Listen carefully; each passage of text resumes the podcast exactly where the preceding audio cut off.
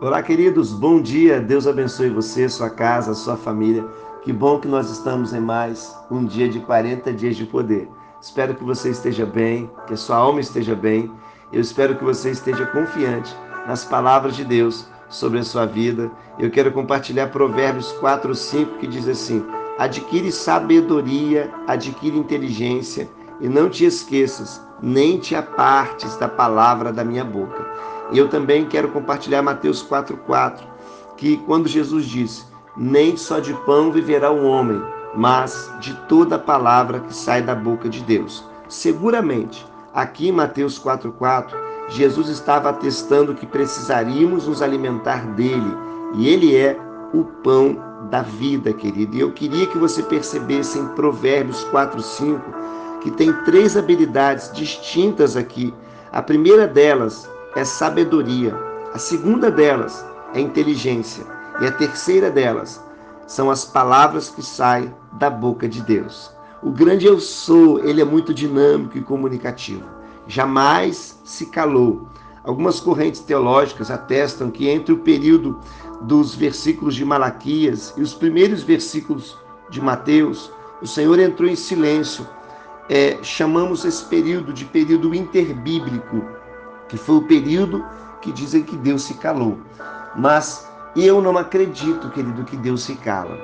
Eu não acredito, porque Deus sempre vai falar com todos aqueles que estão dispostos a ouvirem a voz dele.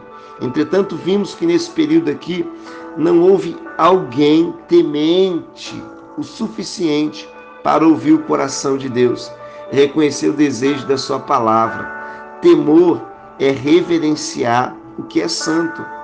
Então, para nós realmente ouvirmos Deus, temos que ter temor a Deus. Temor não é ter medo, temor é reverenciar o que é santo. Nesse período, o temor do Altíssimo tem sumido dos corações. Parece que as pessoas têm tampado seus próprios ouvidos e não estão ouvindo a voz de Deus e não estão tendo a direção de Deus.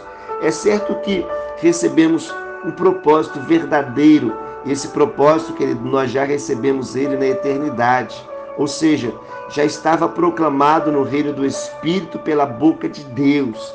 E ao recebermos Jesus, os segredos do reino de Deus vêm sobre a nossa vida, vêm sobre nós, vêm sobre a nossa casa.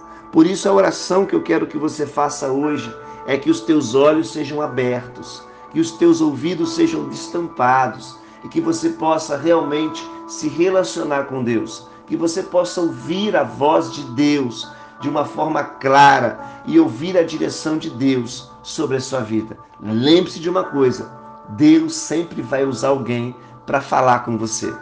Deus sempre vai usar alguém para direcionar você. E alguém que carrega a palavra de Deus. Então, se você não tem essa pessoa, você pode ter certeza que é a palavra que vai conduzir você. Então, leia a palavra, se relacione com a palavra, porque você não pode mais viver uma vida sem direção.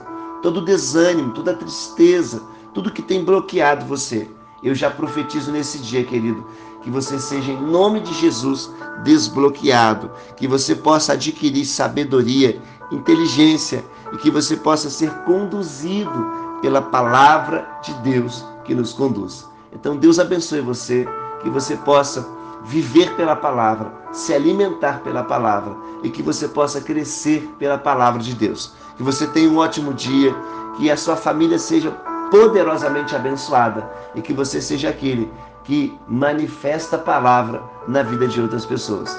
Deus nos abençoe e que vamos e vamos para frente em mais um dia de 40 dias de poder.